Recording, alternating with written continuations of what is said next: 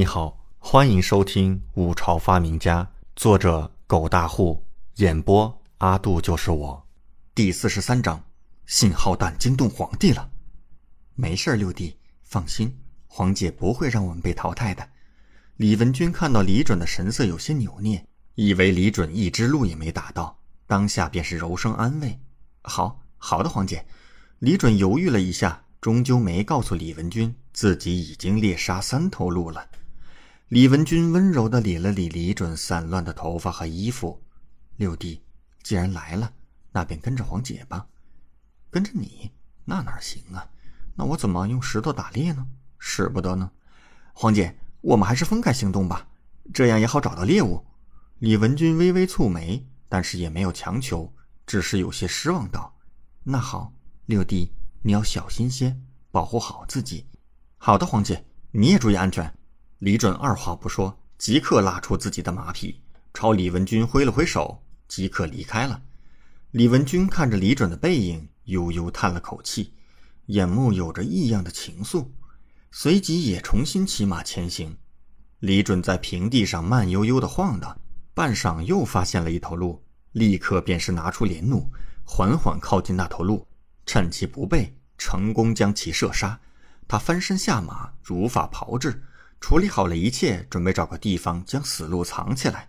可就在这时，一朵烟花在高空中绽放，是信号弹。李准眼神一亮，立即费力地将那头死鹿绑在马背上，然后迅速骑马朝着信号弹发出的位置赶去。殿下，没过多久，李准看到杨忠藏在一棵大树后面，看到李准来了，慌忙跑出来。猎物在哪儿？杨忠连忙带着李准往前走，李准便看到不远处的一小片空地上，六只鹿在慢悠悠地吃着草，丝毫没有察觉已经有危险靠近。好家伙，杨总管干得好！李准神色大喜，表扬杨忠。杨忠可是眉开眼笑，身体飘飘然。这都是奴才应该做的。李准解开马背上的死鹿，杨总管看着周围，若是有人来，即刻通知我。随即持着连弩，迅速骑马朝着那群鹿杀去。杨忠心神即刻紧张起来了，眼神直勾勾地看着李准捕猎。一炷香过后，李准有些惋惜地拉着三头死鹿回来。终究是他的射术和马术太差了，不然这六头鹿都跑不了。最后他追赶好久，只成功捕杀三头，这还是连弩发挥大功劳，不然纯粹就是白忙活一场。殿下，这已经很不错了。杨忠看到李准神色遗憾，便上前开口安慰道。而杨忠觉得李准干的已经很好了，毕竟这可是自家殿下第一次捕猎呢。李准摇摇头，没说啥，吩咐杨忠按照自己之前的做法处理三头死鹿。杨忠先是吃惊，后来却对李准的才智佩服得五体投地，不愧是自家殿下。果然才智无双。两人处理完三头死鹿，藏好后，又开始分头行动。时间推移，其他队伍的人马也是陆续上山。不过，让人奇怪的是，这高空中不时会有彩色的烟花绽放，令得山里的人都是深感惊奇。不知道这是什么自然现象，也太古怪了。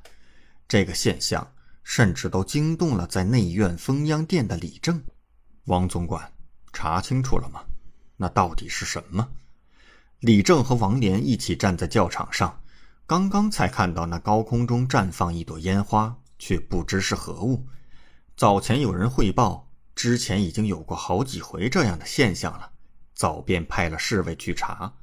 王莲回复道：“陛下，进山查探的侍卫还未传回消息。”李正微微皱眉。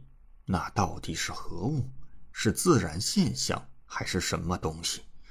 王莲也是不解。